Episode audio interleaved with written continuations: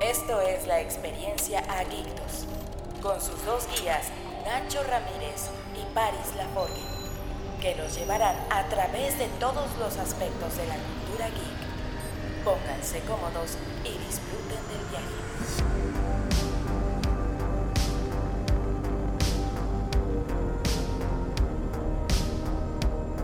Bienvenidos humanos a un nuevo episodio de Adictos. Soy su anfitrión Nacho Ramírez y acá estoy con mi buen amigo Paris. ¿Cómo estás, Paris? ¿Qué tal, Nacho? ¿Cómo estás? ¿Cómo están oyentes? El segundo capítulo, un poquito más relajado, porque, bueno, todo lo que se planeó fue un poquito más último momento.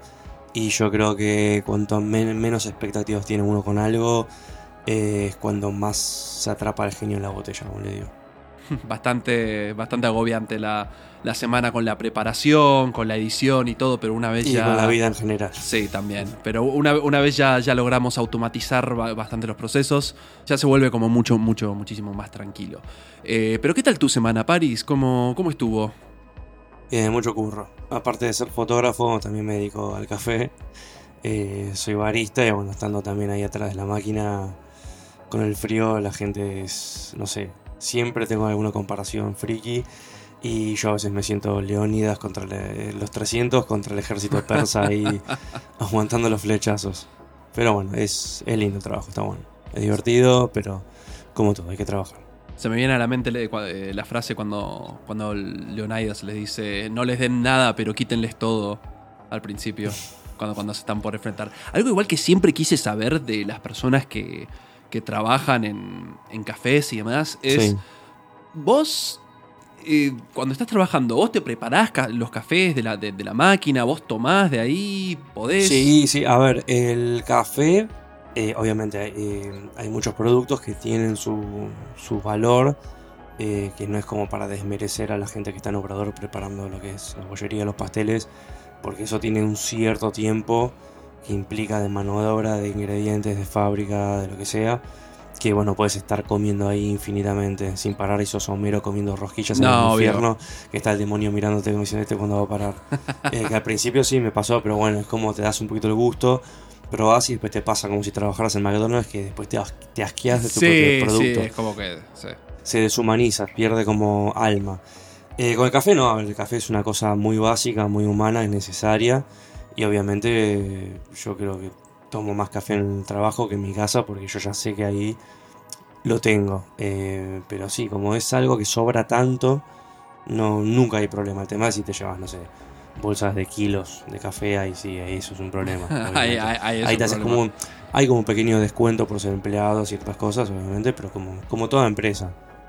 Estás como, como Plankton que se quiere robar la fórmula secreta de la cangreburger. Y ya está ahí como sacando, sacando el café. Tal cual, tal cual. Pero nada, fue, fue una semana bastante intensa, bastante movida, muchísimo trabajo también de, de mi parte. Eh, yo, bueno, eh, a- además del podcast, eh, yo soy compositor de bandas sonoras y estoy todos los días trabajando en el estudio, eh, laburando con muchos proyectos que, que se vienen. Y para esta semana eh, trajimos un caso muy especial que teníamos muchas ganas de hablar desde hace mucho tiempo, que es Marvel Fase 4. Marvel en general, en general es un topic que uno se puede ir muy por las ramas, eh, con solo hablando de un personaje, solo hablando de una película, eh, del universo cinematográfico, que es obviamente esto que vamos a tocar en fase 4, pero de los que más hablábamos, creo, de WhatsApp, más allá de Star Wars, la cantidad de cómics que he leído es bastante obscena, al punto de que retengo muchos easter eggs y cosas que por ahí a otro que viene viendo todas las películas o incluso a un fan se le escapan porque Sí. es como Es inmenso, es sí inmenso. sí sí sí son, son muchas cosas que ponen y, y creo que era el momento también de tocarlo porque hay tantas series que están sacando con tantas películas y tantos proyectos que anticipó el señor Kevin Feige Kevin Feige perdón Yo siempre dije Kevin Feige. No sé. Kevin Feige No sé si se dice pero así. Feige sería como PH tipo Feige, no sé. Bueno, nada, que es como el, el- el- el Elon Musk, que todos lo conocemos. Y a mí es lo que me pasa, que desde Endgame y todo lo que anunciaron fue como nos subieron a la montaña rusa Y dijimos, bueno, ¿qué más hay allá después de esto? Y anunciaron tantas películas que me encontré con dos sensaciones. Es una, es que ya nada me, generaba ese hype, esa cosa que, bueno, fueron 10 años de construir a un villano, una historia, un trasfondo y unir todo. Que eso nunca se vio en el cine, ni en Star Trek, ni nada. O sea, esto es una cosa, el universo de Marvel lo comparo como si fueran series de películas. O sea, una, como series, pero en el cine. Claro. En, duración de, una hora, viéndolas cada 3, 4, un año. ¿viste? Cada sí, es saga. Es una saga. Sí, una saga que la unieron todas en un, en un gran final. Y todas las películas que vi a partir de ahí no, no cumplieron con ese, ese hype, ese, esa conmoción, esa cosa que dejó Endgame. Y a la vez quedé saturado de películas de superhéroes, chabón. No, sí, pasa. Anunciaban algo y era como. Me dormía dos meses y quería ver otra cosa, pasar a DC o hacer, jugar un videojueguito o algo. Y... Es que llegamos, llegamos a ese punto de interconexión en el cual tenés que ver absolutamente todo como para estar en la onda, estar eh, metido adentro del loop, porque si no se te pasa, porque si no aparece un personaje y decís, ¿y este de dónde es? No, este apareció en esta serie, en este capítulo, y decís, uh, pero yo no lo vi. Bueno, eh, y ese es, ese problema de, keep, keeping up, como, como, como dicen en inglés. Y bueno, la, premisa en realidad del capítulo en sí, de, fase 4, es cómo nos afrontamos a todo lo que es post eh, ¿viste? Cómo, cómo volvés a, a, cautivarte, a atraparte con Marvel luego de lo que fue, ¿viste? Eh, una, una de las mejores películas que, sacaron. Eh, yo pienso igual que Infinity War y Endgame como, como una sola cosa, porque es un, mismo evento. Y, y, el tema es cómo, cómo retomás luego de algo tan cambiante, algo tan definidor. Porque para muchos de nosotros fue el final, Endgame. Nosotros dijimos, bueno, ya está, se terminó. Fue el, fue el final y es como que cerraste, cerraste un libro. O sea, fue literalmente el final de un libro y ahora es como que están ni siquiera otro libro, es como un sketchbook de, de, cosas que están uniendo para ver cómo, cómo desenlazan algo al final.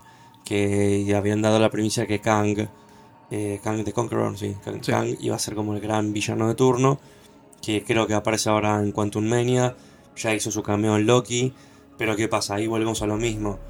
Si te lo mencionan en Quantum Mania, no creo nunca que un personaje que apareció en la peli en una película aparezca en una película, o sea, que vaya a aparecer en una película muy importante, eh, sea de una serie. Para mí esa la vice, eh, va a ser viceversa. Claro. Que un personaje de algo, de una película que tuvo su desarrollo, estuvo en el cine, en la gran pantalla, tuvo más exposición, puede hacer un cameo en la serie, en una serie, y ahí tener como un poquito más de peso. Porque Loki, no sé, aparece la variante esta de Loki en una película y el que no vio Loki no va a entender nada. Ese es el problema. Como diciendo, a este lo mató Thanos porque está vestido de traje, ¿qué pasa? O sea... Yo creo que el gran problema que quizá puede llegar a tener eh, Marvel con esto es, y voy a hacer una comparación con cómo lo hace Star Wars, por ejemplo. Em, Star Wars en, muchas películas, y, eh, perdón, en muchas películas, eh, te, muestra algunos personajes que, que habían aparecido, pero es como que el fan que solamente le gusta Star Wars en las películas, por ahí lo ve y dice, ah, está, viste, no es, no, es, tan esencial, no es tan importante. Pero el que es más de completionist, el que les gusta ver absolutamente todo, por ahí como que se, siente un poco más, viste, eh, un poco más realizado por eso. En, este caso, yo creo que el problema que tiene Marvel es enfrentarse a la situación de que muchas personas no van a poder eh, estar al día con todo lo que están sacando. Entonces quizás con las películas que van a sacar o cuando se haya el punto culmine al final, que creo que va a ser, el final creo que va a ser en fase 6, me parece, dentro de 4 años. Sí, o sea, o fase 5, porque ya están hablando muchísimo de Secret Wars, que es algo muy... Es muy grande, boludo. O sea, yo de los cómics que leí de Secret Wars, están todos. todos, y tiene que ser algo con tantos actores que si a vos Doctor Strange, la, última, te pareció como algo muy grande, en, el sentido de poner actores haciendo de variantes y todo, Secret Wars es en plan, son universos en guerra, eh, o sea, va a ser como el final de Endgame, que los ves a todos juntos en la pantalla, esto va a ser un descontrol. Sí, sí. Si está bien hecho. Porque si no pueden hacer algo un poquito más chiquito, que los van matando a todos, o cada uno, viste, por separado, y bueno, se matan los que quedan. Pero es en plan Wolverine contra Wolverine de no sé qué, eh, Spider-Man contra Spider-Man Miles Morales de algún otro lado, el 4, no sé, Mr. Fantastic, que hay una versión de él que tiene como un casco que se vuelve como un villano, es como una entidad como más, eh, no sé, un poco más antagonista, luchando contra el Mr. Fantástico clásico, es como... Va a ser un bardo, va a ser un bardo. Es un montón. sí. Todos creíamos que quizá eh, Endgame había sido por ahí el límite al que había llegado Marvel, eh, el Marvel de Disney. Decir, ok, bueno, solamente en este caso les- los vamos, vamos a poner absolutamente todos los personajes juntos. Pero en Secret Wars tiene que ser el triple. Sí. Bueno, eh, antes de arrancar a, a hablar un poco más en específico de, de- de- de lo que fueron las películas y las series de, eh, de la fase 4 de Marvel, con Paris queríamos hacer eh, un, un homenaje muy pequeño a Kevin Conroy y a Jason David Frank, eh, que lamentablemente hoy nos enteramos, nos despertamos y nos llegó la noticia de que Jason se había suicidado a la edad de 49 años. La verdad, una noticia muy triste. me golpeó muchísimo a mí, te golpeó muchísimo a vos. Tommy Oliver fue un gran ídolo durante mucho tiempo, nuestro Power Ranger favorito. Eh, se lo va a extrañar muchísimo. eh, y a todos los que están escuchando, eh, queremos decirles que por favor sepan que no están solos. Si están preocupados, si se sienten deprimidos, si se sienten que están con, muchas cosas pa- para enfrentarse o que están muy agobiados, hablen con la gente, no están solos, hablen con profesionales. Sí, no, no hay que tener miedo, no hay que tener miedo de pedir ayuda, porque todos, eh, al final todos somos de vidrio, o sea, na- nadie nace siendo Batman. En este caso, eh, Batman se hizo, Batman tuvo una tragedia y todos tenemos nuestros propios demonios, algunos tienen su manera de enfrentarlos. Y bueno, en este caso, una persona, no importa la riqueza que tengas, no importa la exposición que tengas, lo que sea, si hay algo que no está bien con vos, eh, tienes que buscar una solución. Porque así también con, lo- con cualquier otro músico importante que se fue, que vos decís, o Robin Williams, por ejemplo, que siempre me aparecen videos de él, que me- en un- mi, mi comediante actor favorito. Eh, decís, cómo alguien puede entretener tanto, mover tanta gente, tenerlo todo y, y no tenerlo nada y no tener nada sí, a la vez. sí. Eh, pero bueno, sí, lo de, lo de David Frank, la verdad que... mm, A mí me pasan dos cosas siempre cuando me entero que muere un famoso.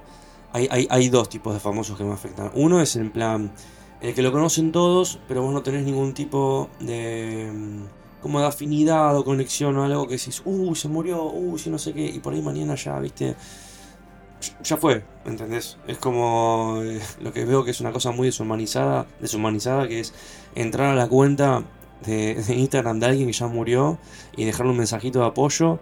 Y en realidad la persona que murió no lo va a ver eso. Sí. Está juntando likes como un pelotudo para que lo vea otro. Pero bueno, eso es otra cosa que por ahí es otro tipo de podcast. de que puedo No. hablar de eso. No. Pero es como que es eso, ¿viste? Como que no tenés un poquito de. como una conexión. A mí con este, por ejemplo, sí. Sentí una conexión sí. porque era mm, eh, ver el Chavo del 8, ver Dragon Ball y ver Power Rangers. Tener el muñequito, que esto, los que nacimos, pasamos todos los 90, los teníamos casi todos, que era el muñequito que le intercambiabas la cabeza, y se le abría Sí, como, una, sí, sí, sí, sí, como sí. un switch en el pecho y en la espalda y le cambiabas la cabeza, si me acuerdo que el, verde. Y el del Megazord hacía eso también, me acuerdo. Sí, y, el verde era el único que tenía las sombreras doradas, era Sí, el más cheto. tremendo, no, tremendo. Y los Megazords también eran ese concepto de. Bueno, igual eso viene de Voltron. Que, pues, los Power Rangers originalmente eran japoneses. si Son japoneses, sí, sí, sí. Que eran, los filmaban japoneses y después filmaban en Estados Unidos. Eso de unir todos los robots para armar uno y tener a un tipo luchando, vestido de robot, luchando en una ciudad en miniatura, eso es algo que no.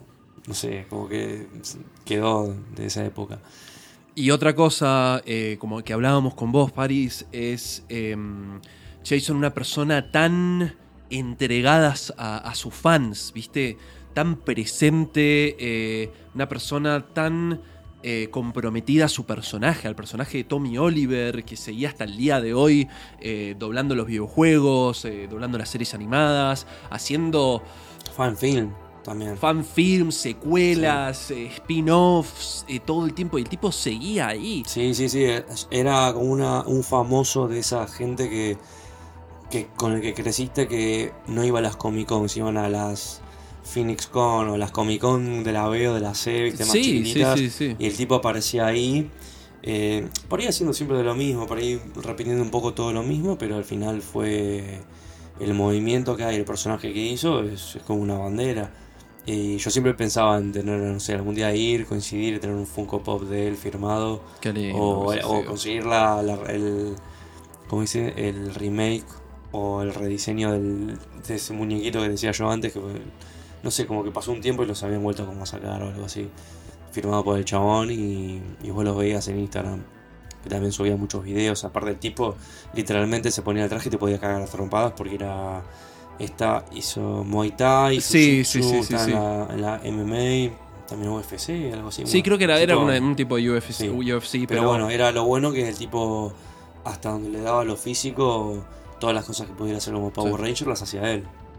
Ad- Adentro y fuera del traje, así que. entregado, comprometido. Sí. La verdad, muy, muy triste la noticia. Se lo, se lo va a extrañar mucho a Jason. Eh, y, y bueno, con respecto a lo del señor Kevin Conroy, a mí me pasa lo que, te, lo que te pasa a vos, que yo quizás como nunca fui muy fan de DC, nunca fui muy fan de Batman. No, o sea, no me, no me interpeló tanto su muerte, no me afectó tanto su muerte, eh, más que interpelar.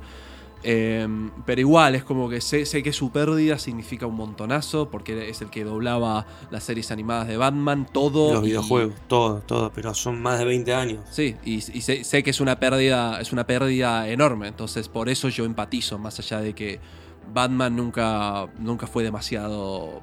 No sé si de mi agrado, pero nunca me metí tanto.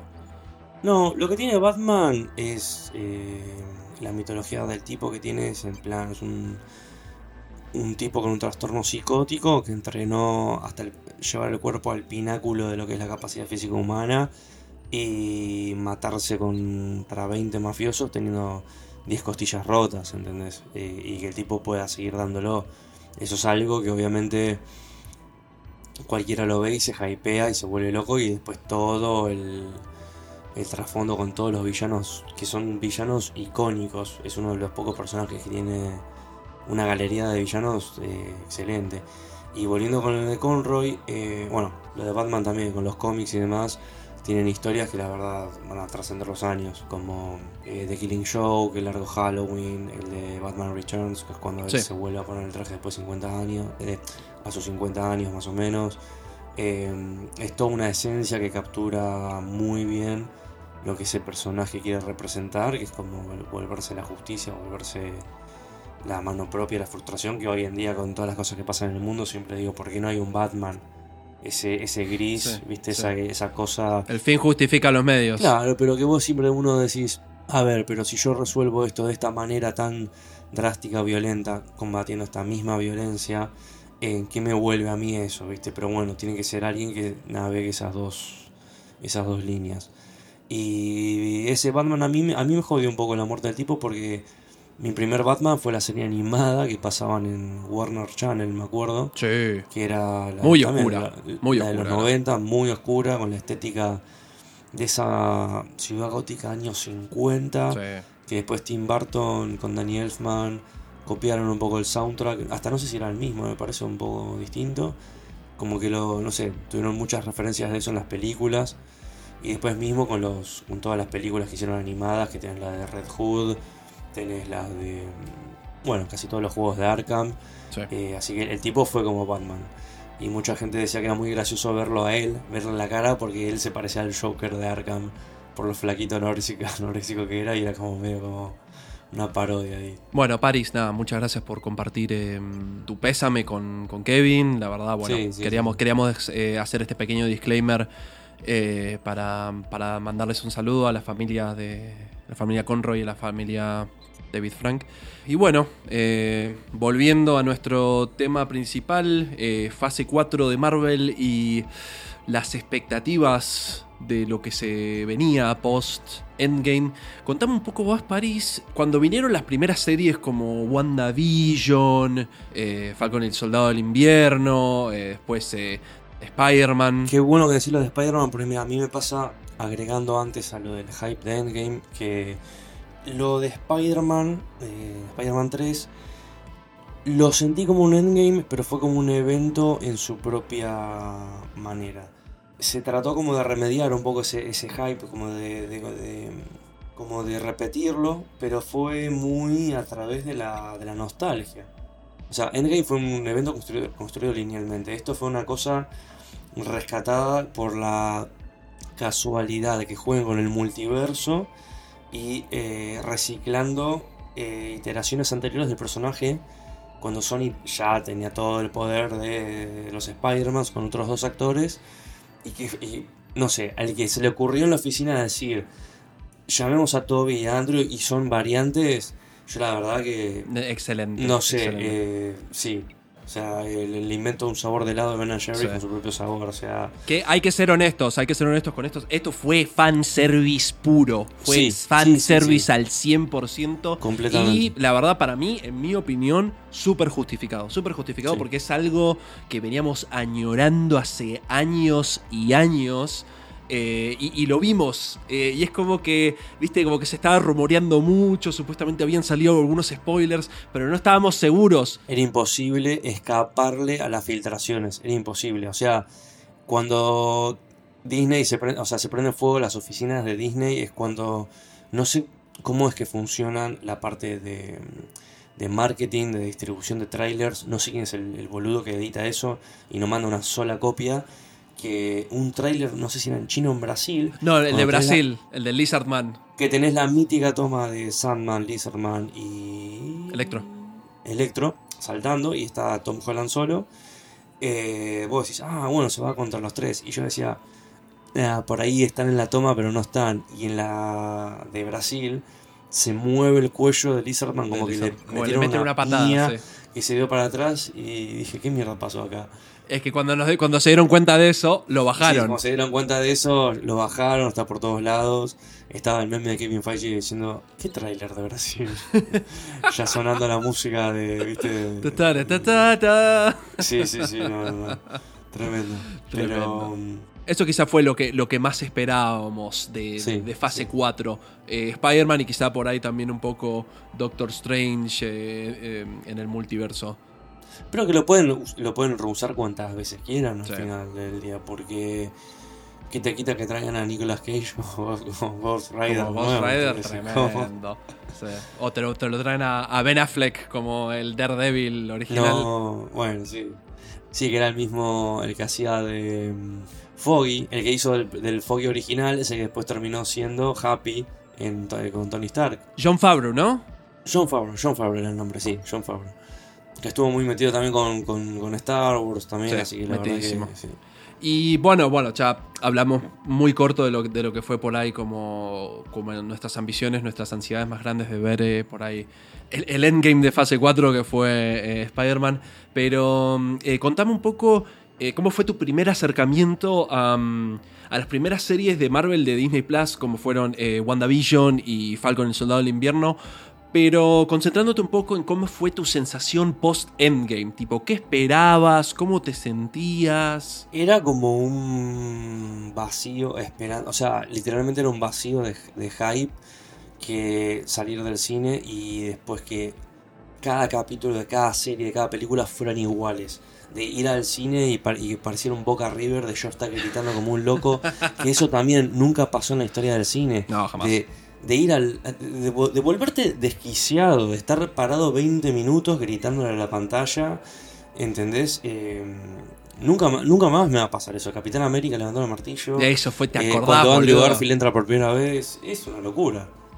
La verdad, lamento, lamento mucho no haber podido ver em, Spider-Man con vos, porque nos habíamos mudado justo, pero Endgame, Sí, eso sí, fue sí, una de las experiencias más inolvidables. Sí, sí, sí, la tengo ahí. Sí, sí, sí, sí, totalmente. Fue la verdad, como decimos en Argentina, todo un tema, ¿viste? Como. Porque es como que llega- llegaste al clímax, al orgasmo de lo que fue eh, Marvel fase 3 se terminó todo con la muerte de Iron Man, con el Capitán América que se retiraba, con la muerte de, mm, eh, de, de Sí, al final cuando lo mostraron morir, porque empieza Capitán Falcon y te lo muestran como si hubiera estado en un entierro de luto, está como de traje, viniendo de algún lado, él con un traje negro. Y yo ahí no sé si es que él venía de- del entierro de Tony, de Tony Stark, engancharon por ahí, o que Steve murió tras la pantalla, pero es el Capitán América, o sea, para mí No, yo creo. se pueden estar guardando algún Sí, o algo, porque quedó muy volado. No, no, no, no era la, no era la muerte de Steve, no era la muerte de Steve, eh, porque creo que le hubiesen, le hubiesen hecho un address, seguramente. Totalmente, Pero fue, claro. fue como una explosión que después dejó un montonazo de, de como de, de piececitas muy pequeñas de vidrio, de, de, de- de- de- de papelitos, de guirnaldas, de confeti en el piso, y fue como...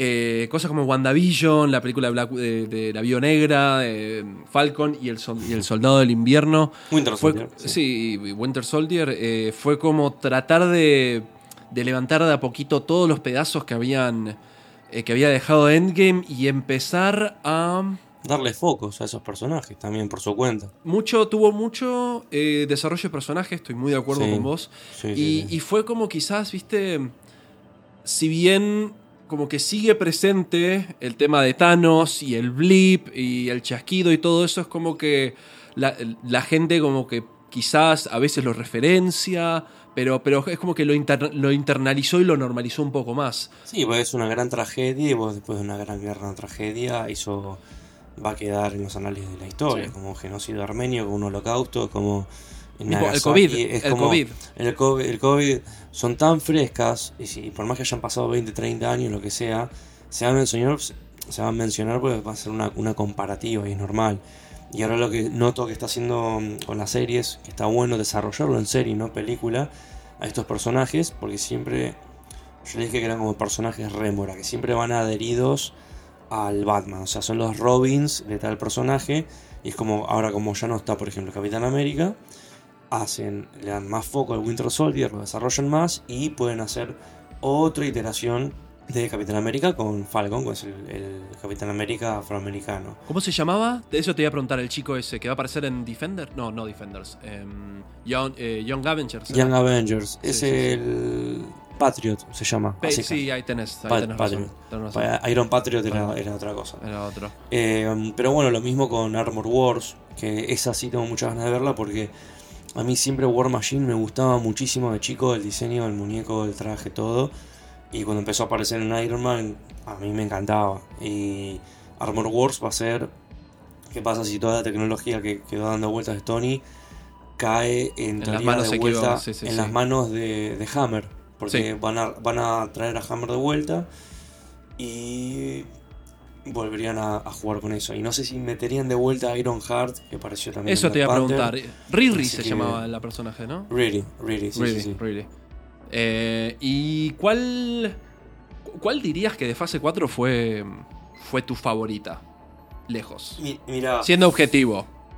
sí, eh, por estética, la que me compró, me gustó mucho el personaje y el actor, que lo, me encanta, eh, Oscar Isaacs, Moon Knight. Moon Knight. Moon Knight me gustó mucho porque exploraron, bueno, como todas las etnias que tiene Marvel, que está bueno, que ahora lo, lo vimos en Black Panther, Sí. que ya tenemos como la, la parte africana, hicieron la parte de México. Me gustó que en Moon Knight yo me había olvidado completamente del origen del personaje, como era la parte egipcia. Y Sí. dije, "Guau, qué, qué buena onda esa parte que metan actores egipcios, todo, de egipcios, todo. Y, y me gustó mucho cómo se podía llegar a desarrollar. Y algo que noto que está haciendo mucho Marvel en la fase 4, no solo hacer los comic accurate eh, suits, los trajes, sino que están como haciendo los memes de internet, de, o sea, de ahora, de hace un mes, de hace un año. eh, te los ponen adelante como para que ellos mismos se rían de ellos mismos. Sí. Lo, lo- lo hicieron muchísimo con, con, con She-Hulk, que para mí, bueno, yo te lo voy a decir, la serie me pareció una mierda, eh, pero que ellos mismos al final te dijeron, sí, es una mierda, pero bueno, es, es esto.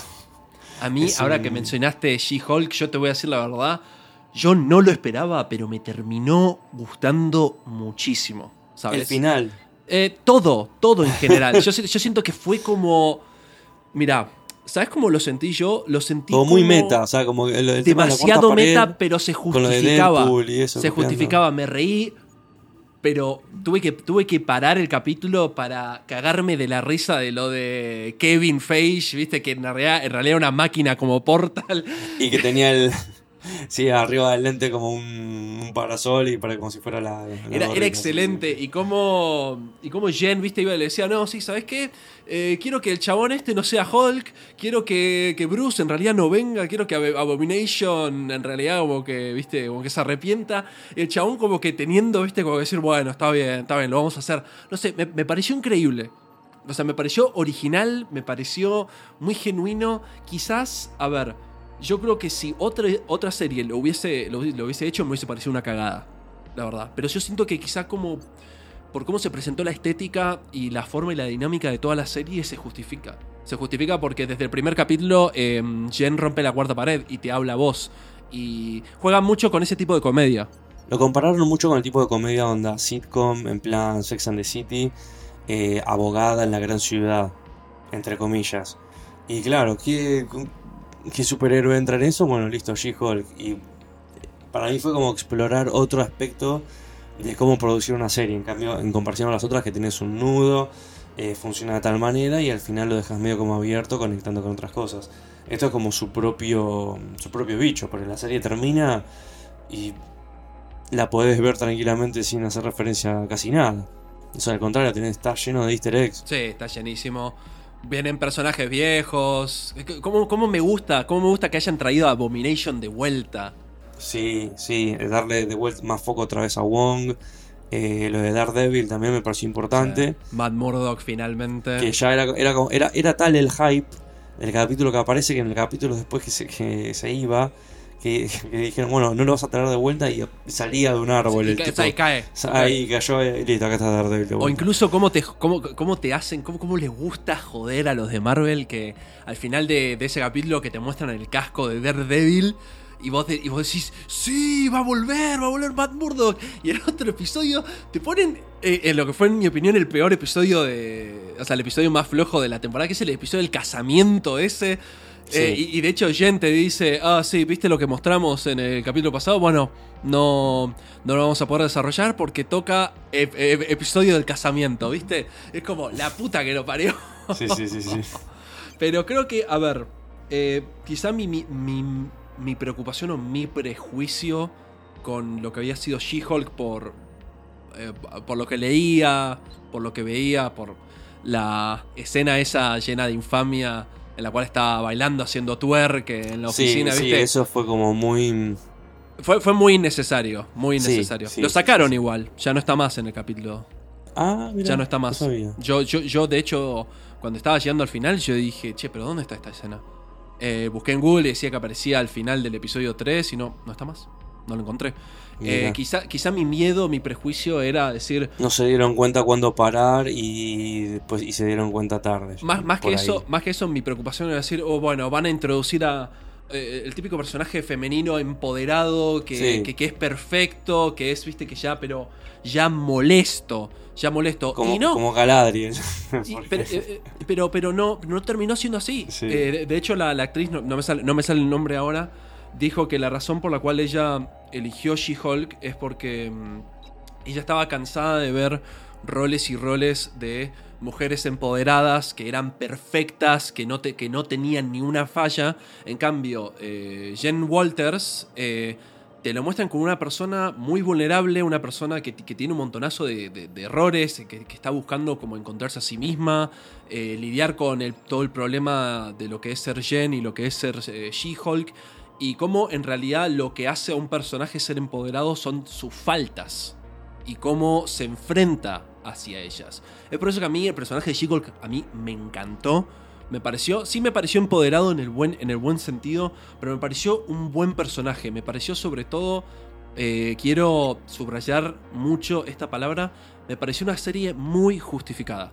Yo creo que todas las cosas que hicieron eh, tenían una razón de ser. No, lo hicieron solamente por ponerlo, ¿entendés? Claro, pues no, no- es que hicieron como dijeron, bueno, no- como que nunca existió un Capitán América negro y nunca existió una Hulk, eh, Hulk mujer, que mucha gente que no tiene ni puta idea de los cómics pensaron que dijeron, ah, vamos a meter una versión de, Capi- de Capitán América Negro para la inclusión, vamos a meter una versión femenina de, de Hulk también para la inclusión, y era como, no, no, no, son personajes que ya exi- existían, les vamos a poner el foco, los vamos a des- desarrollar en el, en el hoy, en el ahora, en todo en, en el ambiente lo que pasa, y darle ese empoderamiento que decís vos, que está perfecto. El tema es que a mí, en ese sentido, que siempre es un tema delicado de hablar, a mí me jode cuando, creo que hasta lo mencioné en el podcast an- anterior, Cuando no tiene por qué ser así. cuando no tiene por qué ser porque na- nadie lo pidió y cuando alguien se queja de por qué lo ponen cuando es alguien que no pidió, se genera un problema. Y vos decís, no, el problema es que lo hicieron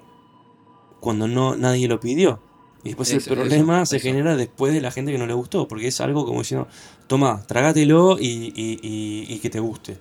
No, yo, Es yo como, estoy de acuerdo con vos. Yo estoy de acuerdo con vos y siento que eh, eh, eh, este caso no fue así. Sí, Quizá un, quizá un caso en el cual lo sentí un poco así eh, fue en Miss Marvel. Sentí que, que absolutamente todo fue muy puesto con calzador, que fue... No, lo sentí por ahí como, como woke o como, viste, políticamente correcto. Fue el sino que ambiente. lo, lo- lo sentí como muy Sí. vago, Mirá, viste, como muy... ¿qué? A mí, a mí lo que me pasó, y, y por ahí, o sea, ahora ahora lo que voy a hacer es criticar sin saber, literalmente. Es, vi el primer capítulo y vi el último capítulo. Así. Porque así, así hace te lo digo. Porque me pareció Disney, me pareció Disney Channel, me pareció eh, como que perdía el ambiente serio de los cómics, el ambiente serio que te plantean todo de Endgame, me pareció que era una sátira que no era normal. Lo de She-Hulk, o entre, comi- o entre paréntesis también con lo de Deadpool, vivimos todos en el mismo mundo, es algo ahí es serio, qué sé yo, pero también puedes hacer como romper la cuarta pared, que eso, eso es su propio su propio animal, es como que funciona dentro de su propia bola. Lo de Miss Marvel no, era como hagamos algo como para un público joven, ¿entendés? Y después yo me puedo pensar, bueno, está bien, es un público joven, vos tenés que renovar el público Y tenés que en- en- en- justificarlo, en sobre todo. Tenés que justificarlo. justificarlo, pero eso es- a, a mí lo de Miss Marvel me generó también una manera de pensar, por más que no, me gustara la serie o lo que sea, es el tema de cómo se proyecta Marvel a futuro después. O sea, vas a estar haciendo todo el tiempo eh, remakes, haciendo, incluyendo constantemente lo del multiverso, trayendo personajes haciendo de otros actores, reciclando la franquicia constantemente. En los cómics era muy fácil hacerlo. Vos tenés un evento como Secret Wars, tal tierra se destruye, listo, empezamos de nuevo y empezamos a contar El botón de desarrollo reset. de cada personaje de su manera y de ahí le puedes cambiar, agregar cositas. En el cine es muy difícil hacer eso porque, por ejemplo, los nenes que ven a Spider-Man ahora es Tom Holland. Sí. Para nosotros fue Tommy Maguire. Y cuando nos enteramos que iban a sacar otra de Spider-Man y otra de Spider-Man, es medio como lo que pasaba con DC con Batman. ¿Cuántos, Sí. ¿Cuántas Batman? ¿Cuántos hay? ¿Cuántos ¿Qué, tipo, Batman ¿Qué vas a hacer? Y, y, lo, y se va a sentir muchísimo el día que pase con, con Thor o Iron Man. Porque Capitán América, bueno, hic- hicieron algo que está bueno, es pasar la antorcha, buscando las versiones eh, o, eh, alternas o como el plan B de cada personaje en los cómics.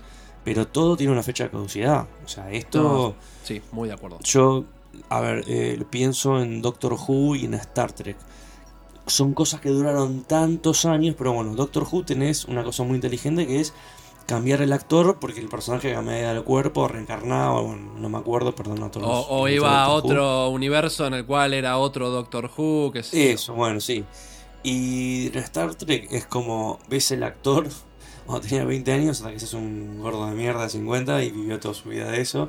Y después tenés como, bueno, el Star Trek del futuro, el Star Trek del pasado, el remake y demás.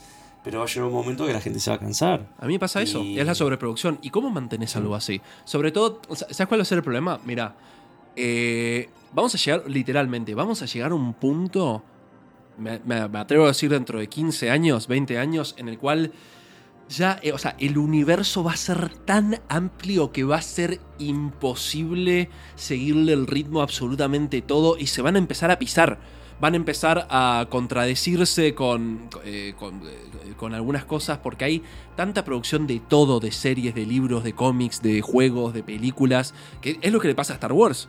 A Star Sí. Wars tiene hay tanto quilombo con el universo Legends y el universo Canon eh, y los cómics y los juegos y, las series y todo eso que con cositas muy pequeñas pero se terminan contradiciendo.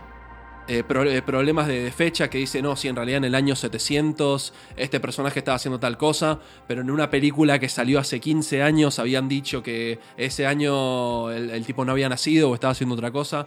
Entonces como para mí quizás luego de lo que va a ser Secret Wars eh, y si terminan haciendo Secret Invasion, eh, para mí van a meter un, un botón de reset ahí en el cual va a decir, ok, a partir de ahora cortamos todo de raíz y Sí, sí, empezamos de cero. reimaginando todo, porque, por ejemplo, Tom Holland había confirmado tres o seis películas más con Marvel, que es una animalada.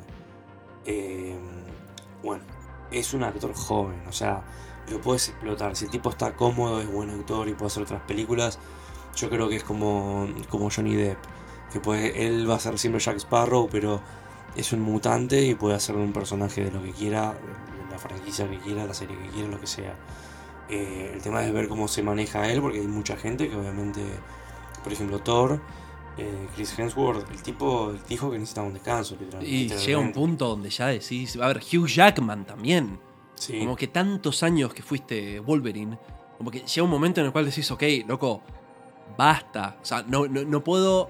No puedo casarme con un personaje toda mi vida porque quiero hacer otras cosas. Y muchas veces, eh, a muchos actores lo que les pasa es que por cuestiones contractuales eh, no pueden actuar en otras cosas, eh, no pueden salir de eso, no se pueden co- cortar el, el pelo. Bueno, no tienen tiempo, sí, sí. ¿Sabes a quién le pasa eso? A, a Norman Reedus. Norman Reedus, desde que arrancó a ser de Darryl Dixon en The Walking Dead, no se puede cortar el pelo. Ah, yo pensé que ya, ya era el, el estilo de él. No, no, no. Él, él en- una entrevista dice: Yo no me puedo cortar el pelo porque estoy trabajando en una serie desde el 2010 que básicamente la cual estoy preso. Porque, tipo, por, por cuestiones contractuales no me puedo cortar el pelo. Mierda, no O sea, sabía. vos, o sea, vos imaginate eso. O sea, vos estás firmando un contrato, no de por vida, pero es como que. Es como que vos te endeudás, pedís un préstamo con un banco, pedís la hipoteca, ¿viste? Y estás pagando la hipoteca de la casa durante 30 años.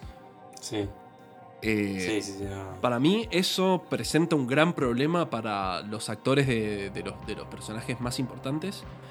Eh, pero a su vez también, eh, y, y eso también, al- algo que me quedó pendiente decir en sí de mis sensaciones de la fase 4 de Marvel, es que siento que por ahí una de las cosas buenas que tuvo eh, tener tanto, tanta vía libre de creatividad eh, post-Endgame es que por fin tuvimos la oportunidad de, bueno, nuevamente hago referencia al desarrollo del personaje, eh, de ingresar a un montonazo de personajes que quizás eran más secundarios, que algunas personas no conocían, eh, y desarrollarlos, como Moon Knight, como los Eternals, como, ¿cómo se llama el personaje de Kit Harrington? Eh, Black Knight. Black Knight, bueno, vuelve Blade ahora. Justo, justo te hago mención de Black Knight con Moon Knight. Hay, hay un hilo conductor y muchos no lo saben. Es que en Moon Knight hay un personaje, no me acuerdo puntualmente qué capítulo era, que era como un duque que tenía un acento medio transilvánico, medio ruso, vos decís, ¿por qué? O rumano. Era el actor eh, Gaspar de Uliel, que era, se ve, era muy conocido por, no sé, una publicidad de perfume de Hugo Boss. Había hecho la, la película del origen de Hannibal, me acuerdo. Y el tipo, eh, se corrió el rumor de que iba a ser Drácula. Iba a ser como la como el, villano principal del universo la, secu- en la- en la secuela de la serie. Y que eso iba a enganchar con Blade. Que Blade, obviamente, de Cazador de Vampiros, Drácula es muy importante dentro de su universo. Y Blade, a su vez, lo tenemos hablándole que se confirmó a Black Knight en el After Credits de Eternals. Y también está el rumor de que, bueno, quieren como construir el Dark Universe de, de Marvel, ¿viste? Como la, lo oculto, la magia, todo eso, que está buenísimo, pero bueno, lo de Drácula al final se descartó porque el actor había fallecido, Murió, eh, casi sí. al final de la serie. Que dijeron que iban a filmar un After Credits, que él se presentaba como Drácula, que, que volvía, se sacaba la lanza, se iba a un castillo, hacía una cosa así. Pero a la vez es, un, es una pena que no lo hayan hecho porque, volviendo a lo de los memes, hay un meme muy icónico de Moon Knight que no sé por qué, que a quién se le ocurrió. Cambiaron un panel de un cómic que Moon Knight entraba a un castillo diciéndole algo a Drácula y alguien dijo, Moon Knight, eh, where's my fucking money? Como giraron con la idea graciosa de que Drácula le debía dinero a Moon Knight, no, no se sabe por qué. ¿Entendés? Y dijeron, mierda, van a meter eso y la gente va a decir, esto es muy meta, otra perlita, otro meme, otro guiño. Pero bueno, enganchando con lo de Kit Harrington de Black Knight, también es un personaje que va a estar muy bueno si lo, si lo trabajan, que es básicamente una espada que a él le da como, no sé, invincibilidad, como si, como, como si fuera Superman prácticamente, de invulnerable, inmortalidad, pero a la vez cuanto más usa la espada, más de sangre tiene, así que tenés esa dualidad de, luchar con tus propios demonios. Y tengo ganas de que llegue todo, toda esa parte de Marvel, eso sí, un poquito de hype, porque se sale un poquito más de lo colorido, de el patriotismo y el Iron Man y el Capitán América y todas las figuras perfectitas, es como, dame un poquito más de, la mierda, del oculto, lo oscurito. Bueno, ahora que mencionás lo de, lo de Eternals, a mí, si bien eh, la película en sí no me pareció tan fuerte en, algunas cosas, eh, sí brindaron eh, montonazo de insight e información bastante interesante, como, como es lo de los celestiales. que los celestiales aparecen en, em, en la última de Thor. ¿No? Cuando llegan ahí a, eternidad. Eh, están, mira, están en... Los, los, muestran varias veces. Una de las primeras veces que aparece es en Guardianes de la Galaxia 1, si no me equivoco. Cuando Benicio del Toro, el, colector, les muestra como el, el video como de la gema del poder haciendo efecto y era un celeste el que la estaba usando como para erradicar toda un, todo un planeta y a la vez la cabeza de Nowhere es, el cráneo de un celestial abandonado. Que vos con todos estos celestials y estas cosas y el anuncio de Cuatro Fantásticos decís, bueno, y a ver cuándo viene Galactus, que es como una de las grandes promesas, expectativas que se tiene, porque también es un villano muy importante. Pero de Eternal, sí, la verdad que está, estuvo muy bien hecho la magnitud de los villanos. De sí, de los villanos, del personaje de la, impotencia de ver una cosa así que sale del cielo. Sí. ¿Y ahora qué hago? ¿Le tiro el martillo de Thor? No, no le va a hacer nada. De hecho, yo me acuerdo estar en el cine. Eh, fue eh, la última película que vi eh, en el cine en Argentina antes de, mudarme acá. La había ido a ver con, con mi familia. Y yo me acuerdo que me pasó exactamente lo mismo que me pasó cuando estaba viendo Infinity War. Nada, que estaban contando un poco el porqué de los, de, de los, celestial, de los Celestials, eh, cuál era su causa, y que en realidad ellos, viste, como que la idea era por ahí, a ver, la vi hace un año, no la tengo tan fresca, pero sí recuerdo que ellos decían que eh, priorizaban sobre todo lo que es em, el darle lugar a la vida nueva, ¿entendés? Como, como quizá, viste, borrar eh, algunos errores y, y, volver desde el principio. Y yo me acuerdo estar en el cine y estar como. Tiene sentido lo que está diciendo. me pasó exactamente. Cuando estaba viendo Infinity War, yo al principio decía, ah, no, qué sé yo, Thanos va a ser como otro, otro villano así, rebelde sin causa, que qué sé yo, que, que, le dolía algo, como Jiren de Dragon Ball, ¿viste? Que qué sé yo, que no confía en nadie.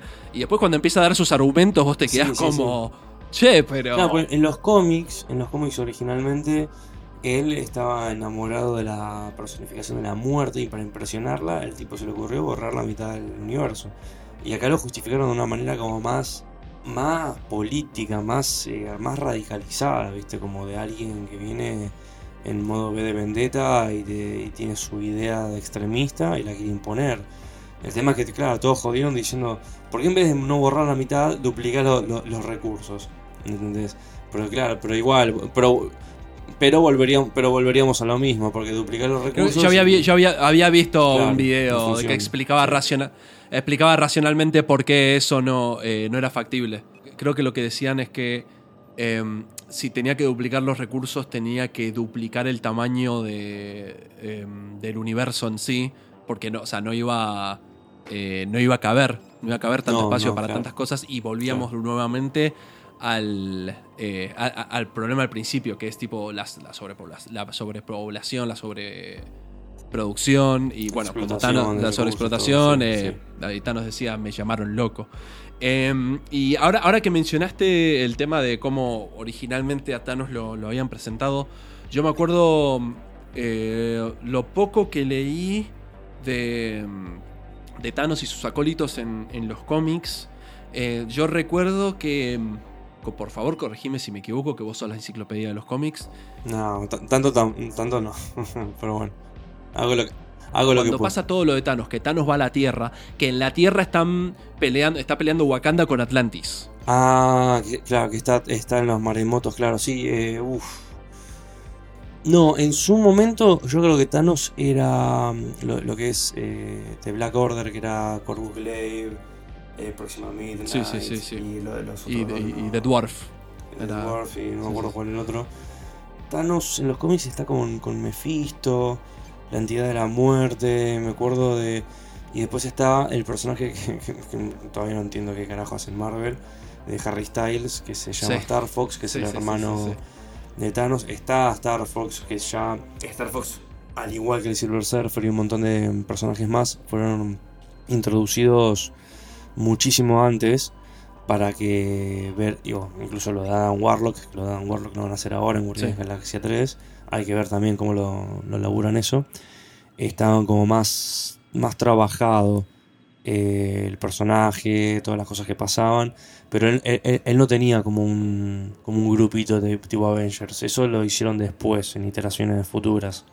Sí, pero yo, no, yo, yo, eh, yo lo digo porque recuerdo que era un evento en el cual estaban peleando todos en la galaxia, estaban teniendo todos una batalla en la galaxia, en la Tierra. Creo que está- eh, eh, estaba el problema entre Atlantis y Wakanda y Thanos aprovecha el momento y quiere conquistar la Tierra. No, no recuerdo bien cómo fue. No te confundís con el cómic de Infinity, que... Puedes- puede, puede- puede ser que es Infinity lo que estoy leyendo, ¿eh? o sea, lo que- lo que Ah. había leído.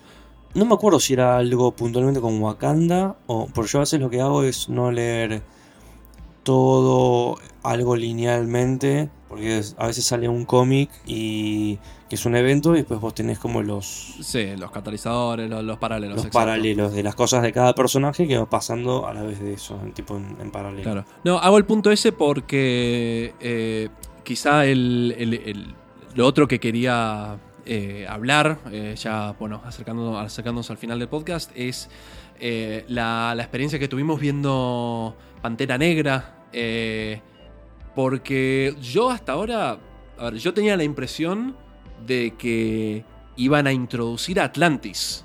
Y al final no. No introducieron a Atlantis, te introducen a Talocan. Claro, lo hicieron, mira, eh, una de las que, que me parece muy, muy inteligente es... ¿Cómo? No había un Aquaman en DC. Este también es Aquaman. Es lo que va a pensar la, la persona gente, que, no, no- sí. no- que, que- que no consume esto. ¿Entendés? Y me pareció muy inteligente y a la vez muy aprovechado decir, bueno, ya expl- explotamos la... No, no, no explotamos, pero pudimos como introducir la cultura africana y darle muchísimo más eh, foco eh, con Wakanda. ¿Por qué no hacemos lo mismo con los mexicanos? Que también en Estados Unidos la verdad que lo están pasando mal. No es una de las. Viste, es una de las minorías también más así. Conflic- conflictuadas, conflictivas, o sea, con, con problemas a lo largo de la historia. Y la verdad que me pareció un, como un mimo, como algo muy inteligente de hacer. Aparte que es mucho más pintoresco, o sea, que tenga una cosa así como azteca, maya bajo el agua, está bueno. Yo te hago una pregunta igual, más allá de que vos y yo los dos somos hispanos eh, e hijos de españoles. ¿Te sentiste representado luego de ver Black Panther? ¿Luego de verlo a Namor? ¿Luego de ver a los talocanes? ¿Te sentiste representado como latino? No, porque la el único momento que me siento representado es cuando uno habla con el acento del que es, cuando dice "And My enemies call me Namor.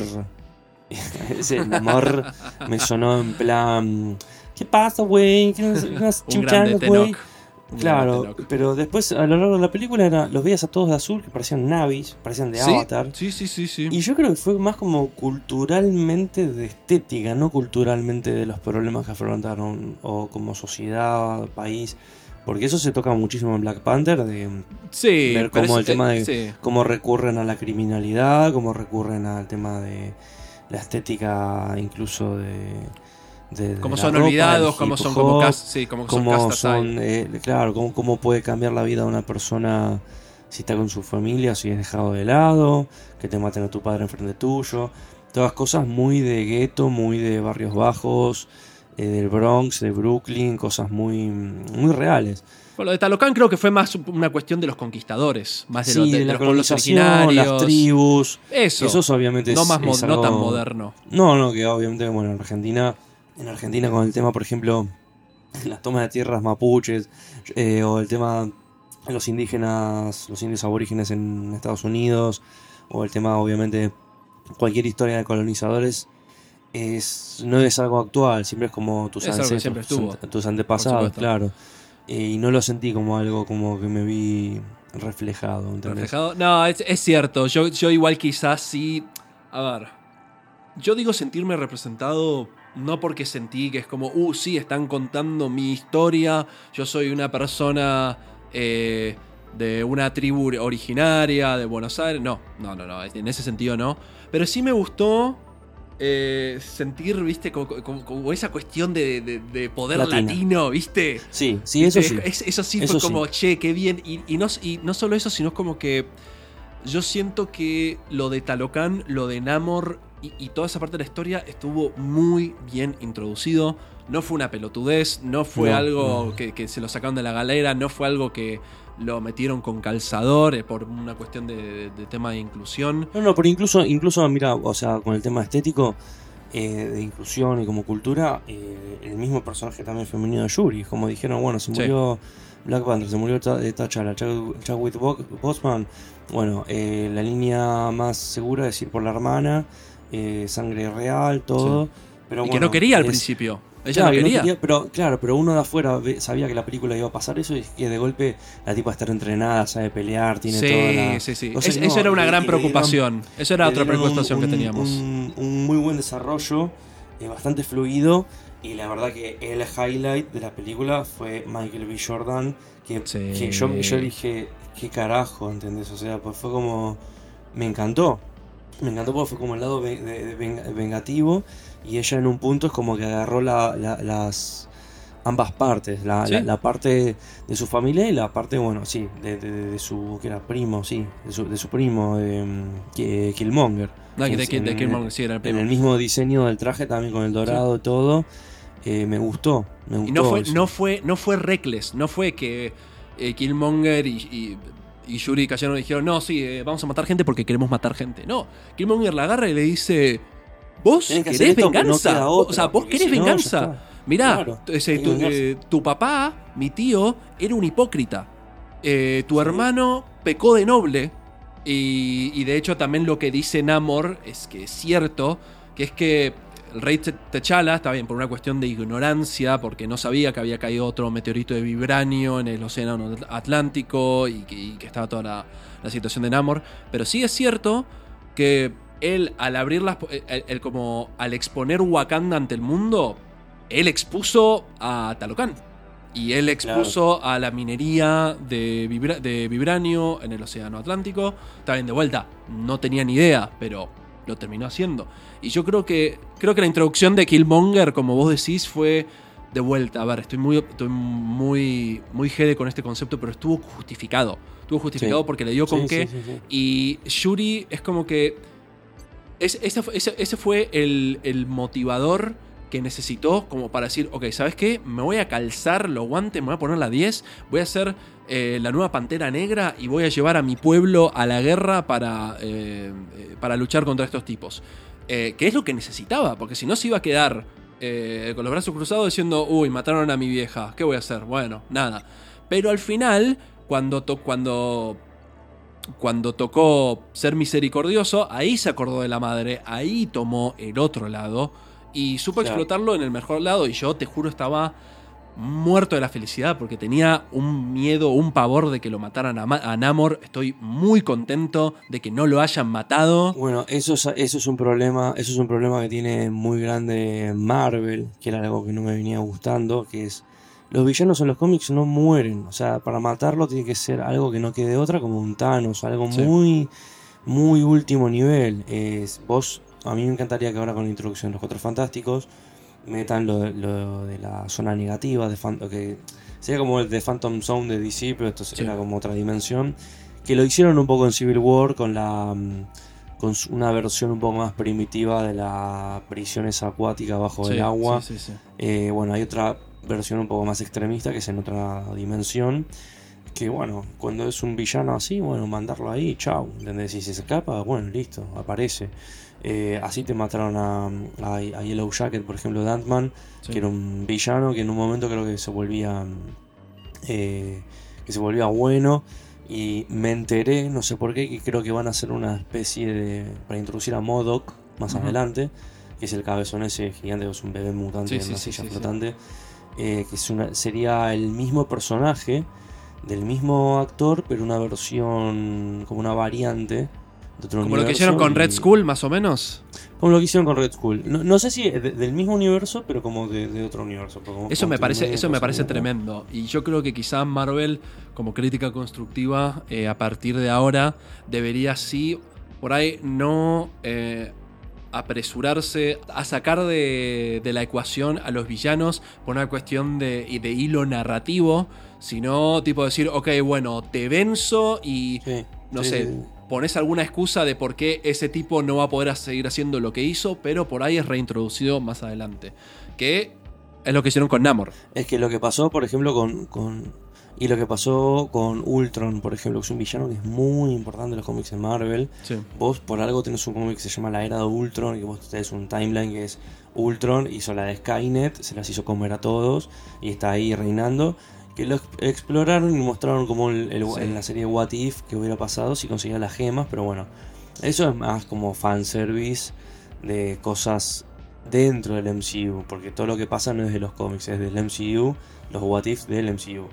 Pero en los cómics vos tenés a Ultron y a mí nunca habiendo leído cómics, fue una de las cosas que más me había eh, desagradado de, de Marvel con los villanos. Y que lo mataron al tipo, porque en realidad el tipo se escapaba, viajaba al futuro, hacía como Pero otra quizás, bueno, guardaba, Ultron en algún, en algún ¿Viste? disco duro, bueno. en algún pendrive sigue vivo ahí, esperando. Ojalá que sí. Sí, lo mismo con, con, con Hydra, que se rumoreaba que en Capitán América 4, eh, ¿por qué no te mostraron a, a Capitán América eh, morir, que tengas la, la iteración jubilada de él, de viejito? Es Sí. que hay un cómic que se llama Secret Empire, que vuelve a aparecer Capitán América, porque estuvo infiltrado como agente de Hydra durante muchos años, siendo el Capitán América que conocemos y que el tipo después es como que quieren convertir su propio imperio nazi lo que es Hydra desde adentro.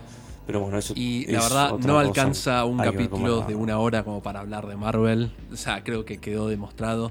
Eh. Pero bueno, ya hemos llegado al final de, de nuestro capítulo. La verdad, eh, muy contento de estar acá nuevamente, París. eh, haciendo este intercambio de, de conocimiento con, con vos, que siempre te consideré una, una enciclopedia. Eh, la verdad, siento que. Estoy, estoy un poquito, estoy un poquito más oxidado con Marvel, la verdad, porque bueno, la vida me sorprende ya con más ocupaciones y estoy un poquito más gamer. Sí, estamos-.